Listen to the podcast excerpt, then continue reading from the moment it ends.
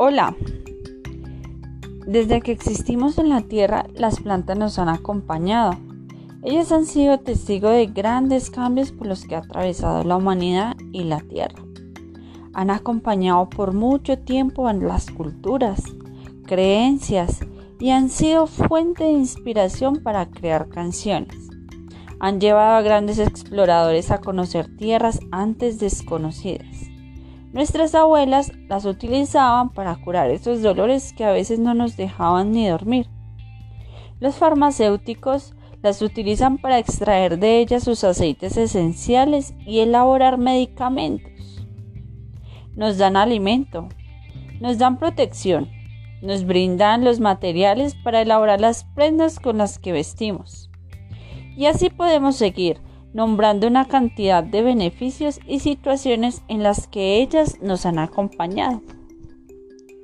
Por el momento yo los invito a que me acompañen por este recorrido en el acuario.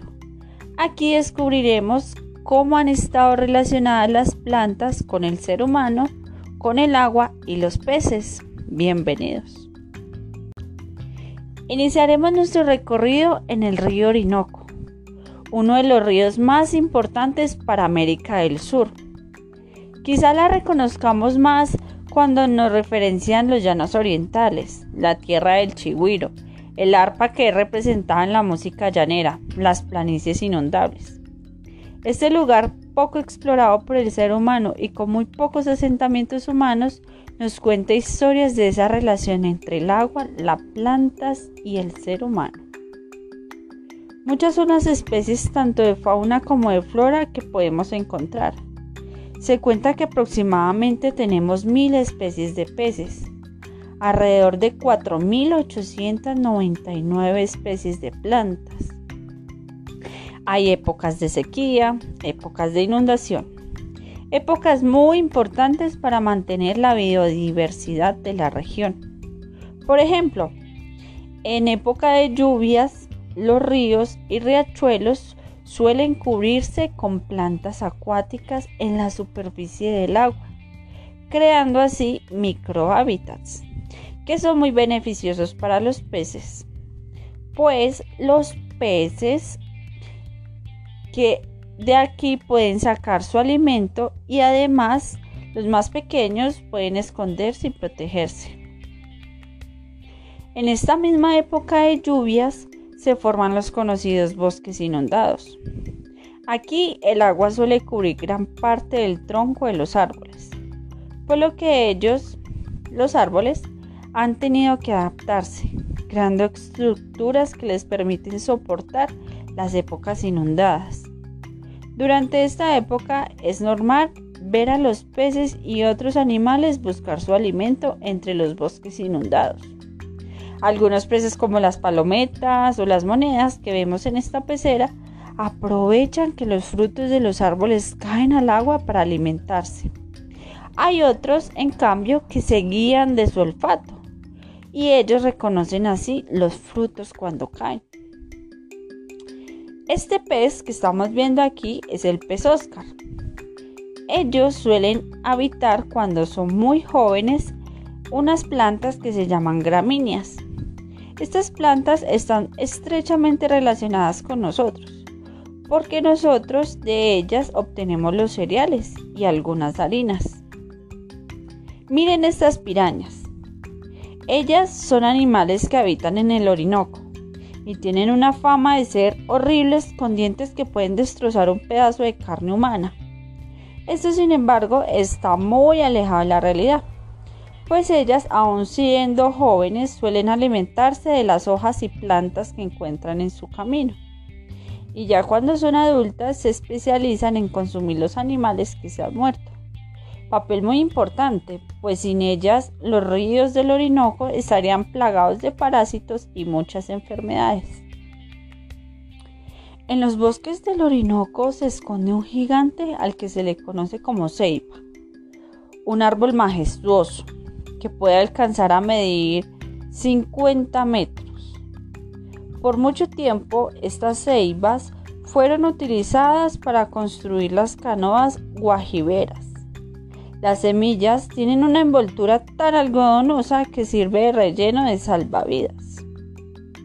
Bueno, terminando nuestro recorrido por el Orinoco, vamos a pasar a una de las cuencas más importantes para el territorio colombiano, la cuenca del Magdalena Cauca.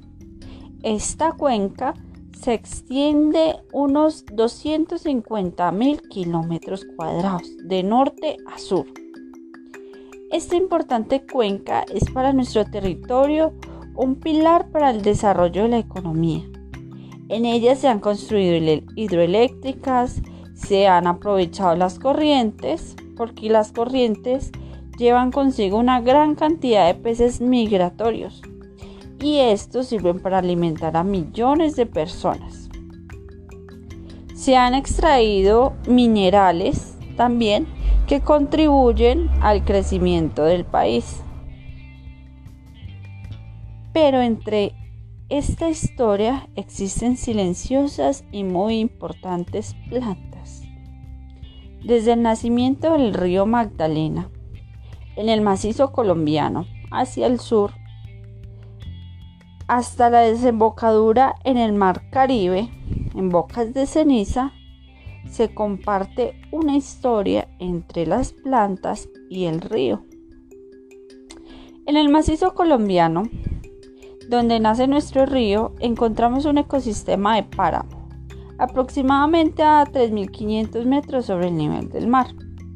Este ecosistema alberga entre sus montañas las plantas encargadas de la captación, recepción, almacenamiento y regulación del agua, que está entre la neblina. Son los frailejones. Importantes, pues gracias a ellas, el agua que en este ecosistema se alberga puede ser transportada hasta las grandes ciudades. Siendo sinceros, de los frailejones de depende en gran medida la existencia de nuestra cuenca.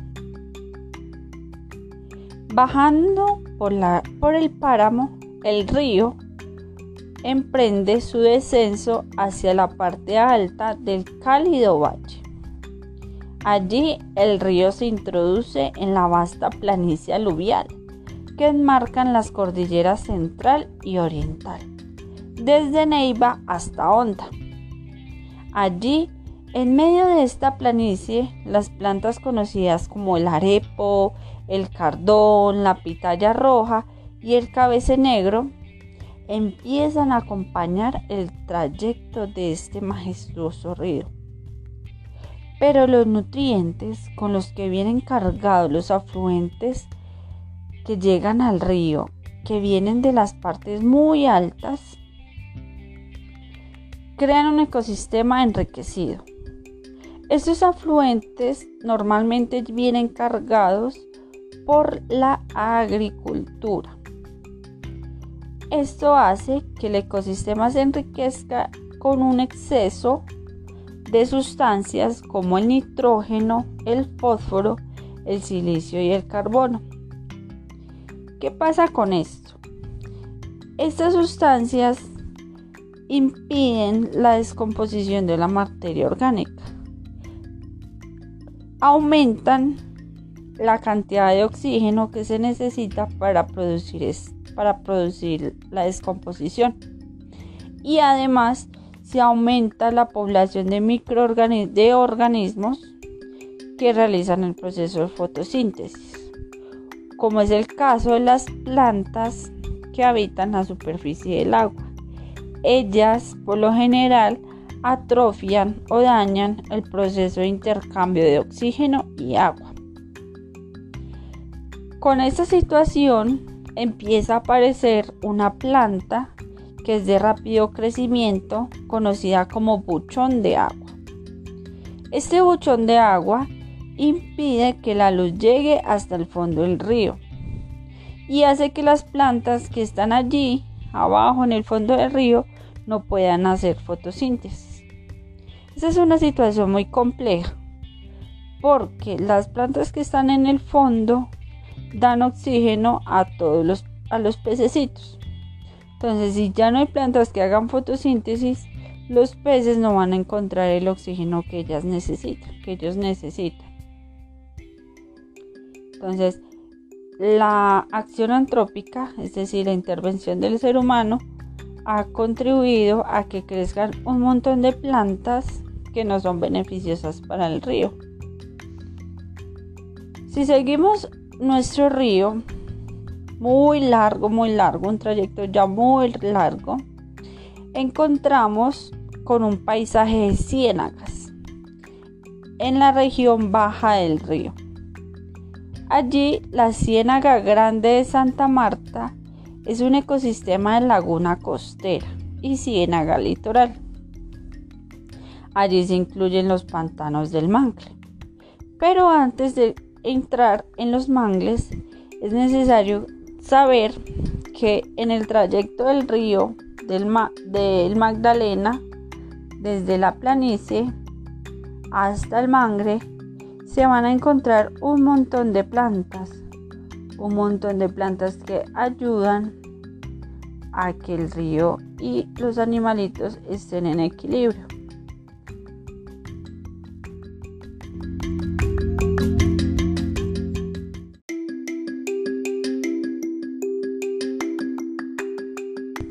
Plantas como el muérdago enano que dispara su semilla rápidamente al activarse por el calor de algún animal que pase. Estas plantas desarrollan o han desarrollado unos mecanismos muy interesantes para dispersar sus semillas. El ejemplo tenemos el pepinillo del diablo, que sus frutos se, em, se liberan de la planta gracias al proceso de fermentación que genera una reacción explosiva. Al lanzarlos llegan tan lejos de la planta que éstas pueden germinar. Pero ahora sí pasemos al ecosistema de manglar. El ecosistema de manglar es uno de los ecosistemas más productivos que tenemos en, en los trópicos. Ellos son ecosistemas de pantano y son dominados por árboles leñosos llamados mangles. Eh, los mangles se ubican eh, dependiendo su capacidad de adaptación. en comparación con otros ecosistemas, estos bosques son estructuralmente simples, pero funcionalmente complejos. Son los ecosistemas más productivos del mundo logran beneficiar a los ecosistemas vecinos como los pastos marinos y los arrecifes de coral. Además, prestan servicios ecosistémicos muy importantes. Estos ecosistemas previenen la erosión del suelo, controlan los desastres naturales porque sirven como barrera contra el oleaje, sirven de, lugar para la crianza, refugio, anidación de muchas especies, además de la alimentación, provee sombra, sustentan el recurso pesquero de las comunidades, eh, funcionan como un filtro que evita la entrada de material suspendido a otros ecosistemas, en este caso pastos marinos o arrecifes de coral, eh, son capaces de absorber y almacenar CO2 en sus raíces y son... Y ya, hasta ahí. Mangle deriva del vocablo guaraní que significa árbol retorcido. En los mangles tenemos tres tipos de mangle. El que es costero, el que es de desembocadura y el que es de arrecife. Los mangles son utilizados para muchas cosas, entre ellos para pesca, para el cultivo de peces y para madera. Las plantas que habitan en los mangles han creado unas adaptaciones muy bonitas. Muchos de ellos tienen raíces zuncadas y controlan la salinidad mediante filtros o glándulas salinas.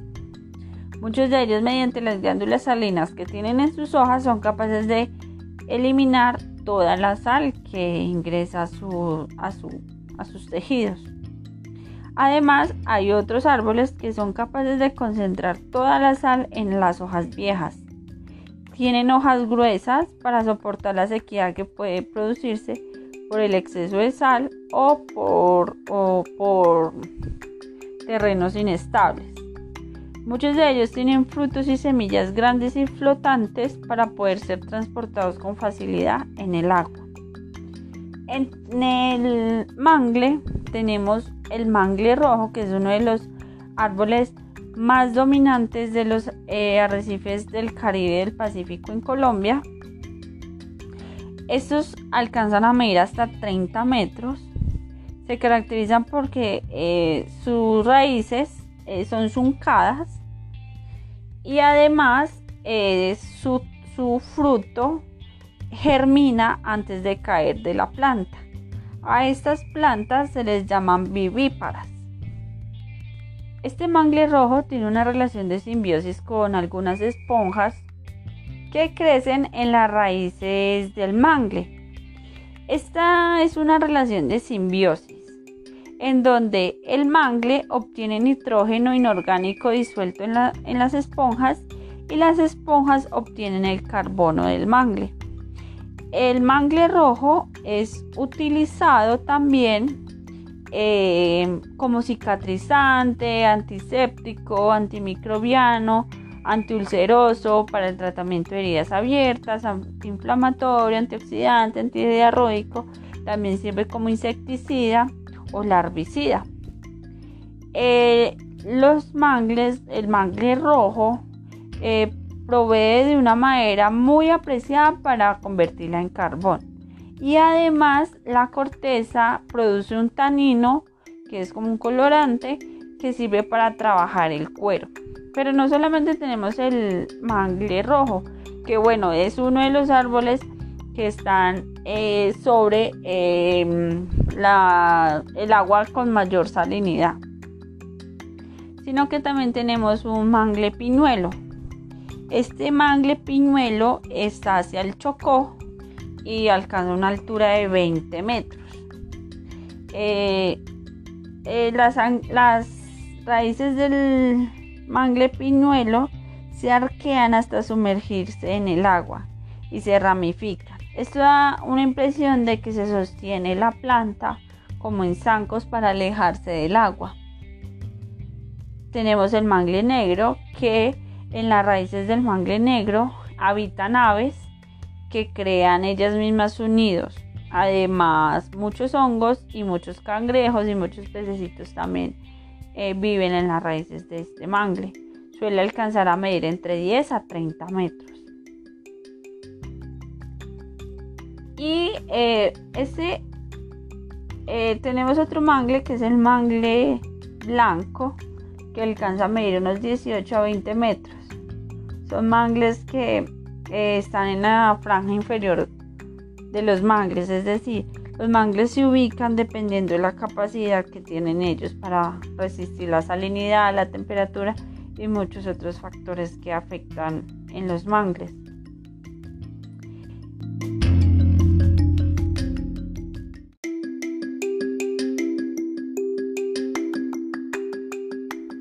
Las funciones más importantes que tiene el ecosistema del mangle es el proceso de desalinización del suelo a nivel subterráneo.